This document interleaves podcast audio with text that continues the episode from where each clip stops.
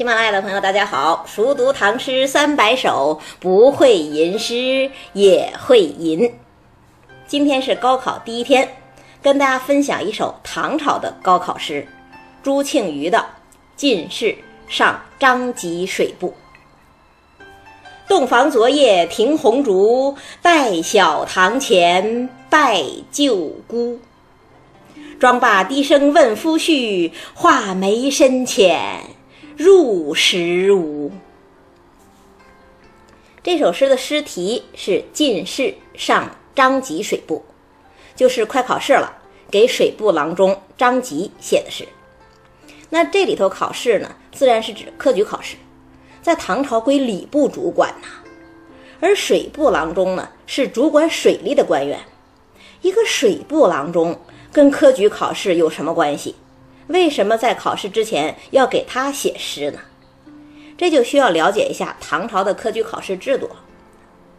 唐朝的科举啊，跟今天的高考不大一样，它不是一考定终身，而是要参考平时成绩，而且呢。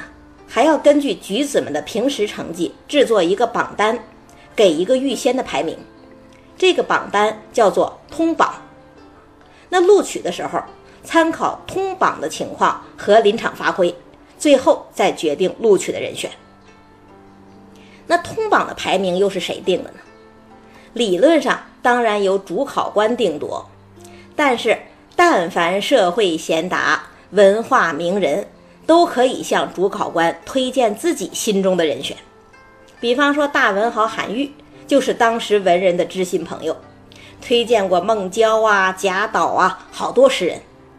诗题中的水部郎中张籍，当年也是承蒙韩愈的推荐，才得以进士及第，两个人因此还形成亦师亦友的关系。咱们都熟悉的那个“天街小雨润如酥”，不就是韩愈写给张籍的吗？因为有这种通榜的制度，所以举子们在考试之前都拼命去结交社会名流，希望得到他们的赞赏。问题是啊，虽然有的举子早已名闻天下，自带光环，但大多数还是默默无闻的后生小辈呀。怎么样才能让名流了解自己呢？这就催生出唐朝科举考试的另外一个风俗，叫行卷。所谓行卷呢，就是参加考试的举子把自己平时写的诗文精心编辑，写成卷轴，呈现给文坛前辈，求了解，当然也是求推荐。因为行卷意义重大嘛，所以凡是入选的诗文都是举子的得意之作，务必要给人留下深刻印象。可是行卷的举子那么多。让人留下深刻印象也不容易吧？怎么办呢？到唐朝中后期，举子们为了吸引社会贤达的目光，就不光写诗写文，干脆改讲传奇故事了，写俊男靓女的悲欢离合，在中间穿插进去诗文和议论。一篇文章要继续有继续，要议论有议论，要抒情有抒情，这不是更好看？更能全方位展示自己的才华吗？有学者认为啊，唐传奇就是这么发展起来的。可是即便这样，举子们还是不放心呐。毕竟社会闲杂事情多呀，就算当时看好了我的诗文，过几天又把我忘了，怎么办呢？于是呢，举子们又创造出另外一种风俗，叫温卷。就是行卷之后过几天，快考试的时候，再给前辈写一首诗，加深一下印象。朱庆余这首《进士上张籍水部》，其实就是一篇温卷之作。那这样的诗写什么呢？看前两句：“洞房昨夜停红烛，待晓堂前拜舅姑。”所谓停，就是放置的意思呀。那舅姑呢，在古代指公公婆婆嘛。所以这两句话翻译过来就是说啊，昨晚洞房花烛，彻夜通明，今天天还没亮，新娘子就等着到堂前拜见公婆了。这在讲什么呀？这其实是在讲唐朝的婚礼礼俗。咱们今天的结婚仪式都大大简化了，一般在婚礼现场就直接举行三拜之礼。所谓一拜天地，二拜高堂，然后是夫妻对拜，就送入洞房了。但在唐朝啊，完成一桩婚礼远比这要复杂，要经过六礼、谒舅姑和庙见三个环节。所谓六礼，就是纳采、问名、纳吉、纳征、请期、亲迎等等六个步骤嘛。从提亲开始，直到婚礼当天，新郎把新娘子接回家。这些环节已经很复杂了吧？但这只是完成了成妻之礼，也就是说，新娘从此成了新郎的妻子。那到第二天早晨，新娘还要行夜舅姑之礼，正式拜见公婆。只有经过这一道仪式，新娘子才算是被接纳为这一家的儿媳妇儿，有了家庭身份。所以夜舅姑。又叫成父之礼。那成父之礼对新娘子重不重要呢？太重要了，因为在中国古代呀，新娘嫁给新郎是要进入丈夫的家庭，她以后能否在这个家里幸福生活下去，不仅仅取决于丈夫的喜爱，更取决于公婆的认可。我们不是知道太多这样的悲剧吗？焦仲卿很喜欢刘兰芝。但是焦母不喜欢，两个人就只好孔雀东南飞。同样，陆游也很喜欢唐婉，但是陆游的母亲不喜欢，两个人也只能是一怀愁绪，几年离索，错错错。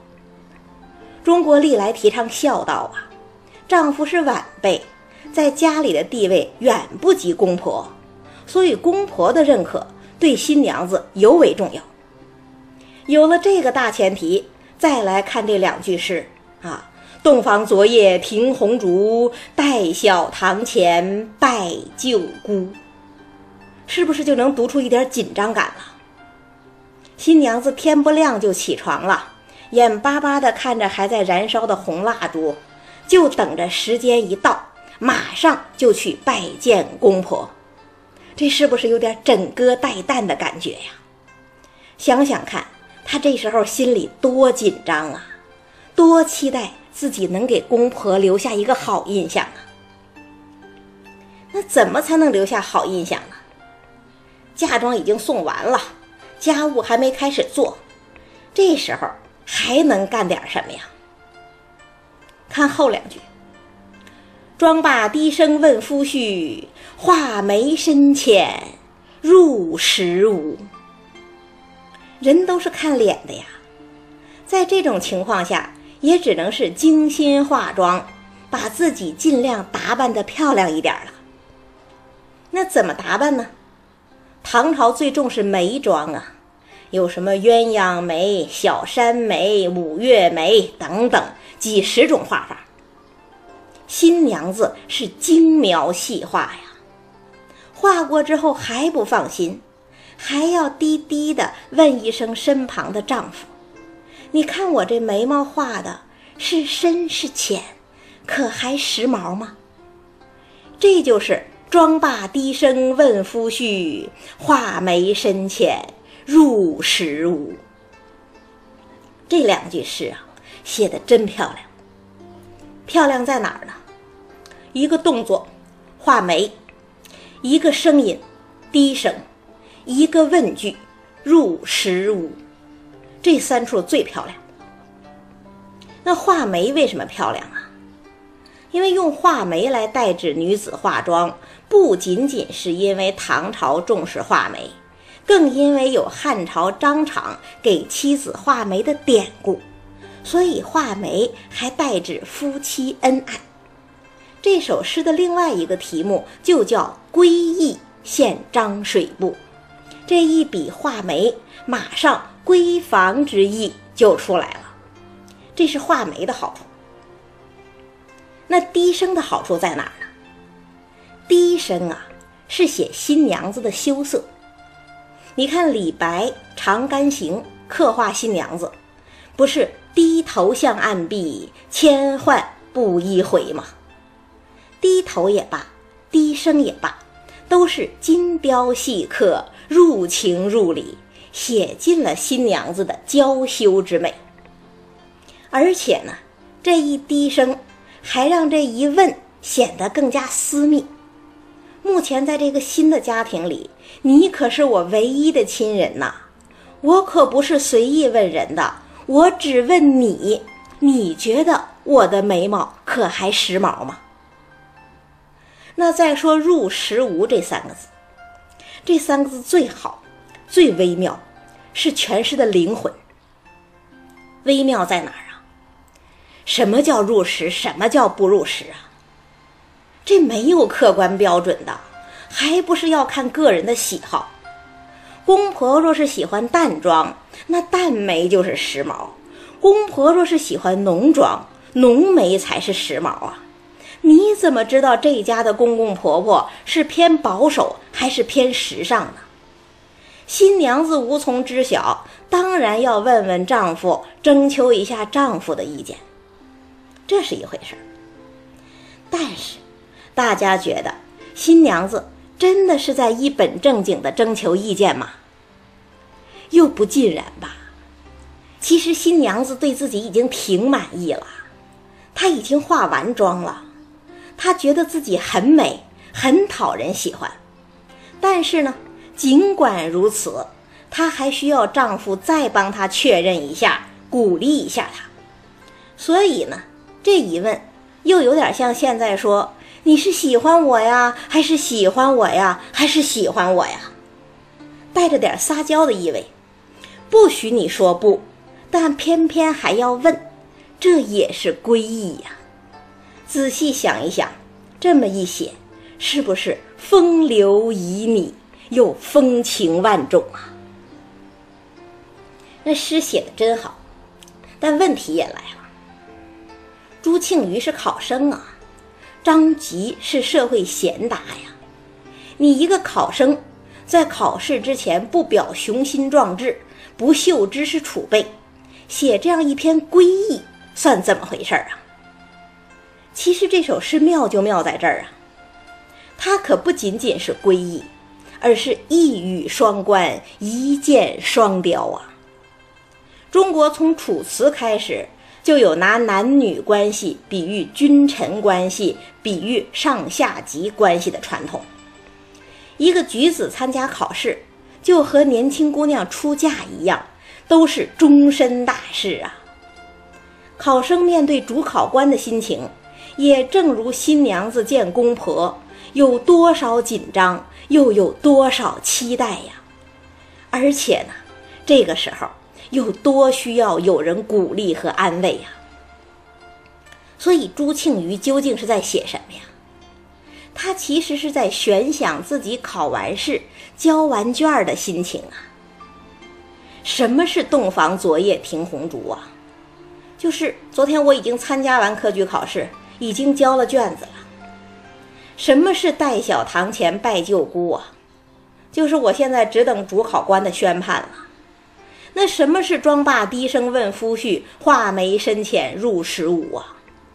就是我已经尽力发挥，觉得自己已经写的蛮不错了，现在只想问问我最信任的您，张吉老师，您觉得我写的好不好？是否符合主考官的口味呀？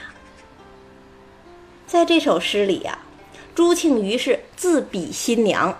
把张吉比成了亲爱的丈夫，又把主考官比成了威严的公公婆婆，还把精心完成的考卷比成了新娘子精心描画的眉毛。这些比喻都多巧妙啊！态度谦卑，但又不失身份。我觉得自己已经够美了，张吉老师，您觉得呢？灌溉满京华，我只认得您呐。您会在主考官面前替我美言几句吗？所以你看，这不是一首归意，这分明就是一首打探情报的诗啊！通篇都在关心考试，却又通篇不说一句跟考试相关的话，谁也挑不出毛病，还一切尽在不言中。这。就是大唐的考生，大唐的才子啊！再读一遍：“洞房昨夜停红烛，待晓堂前拜舅姑。妆罢低声问夫婿，画眉深浅入时无。”考生朱庆余都写的这么棒了，那社会贤达张籍怎么回应呢？下一期跟大家分享张籍的贺诗《酬朱庆余》。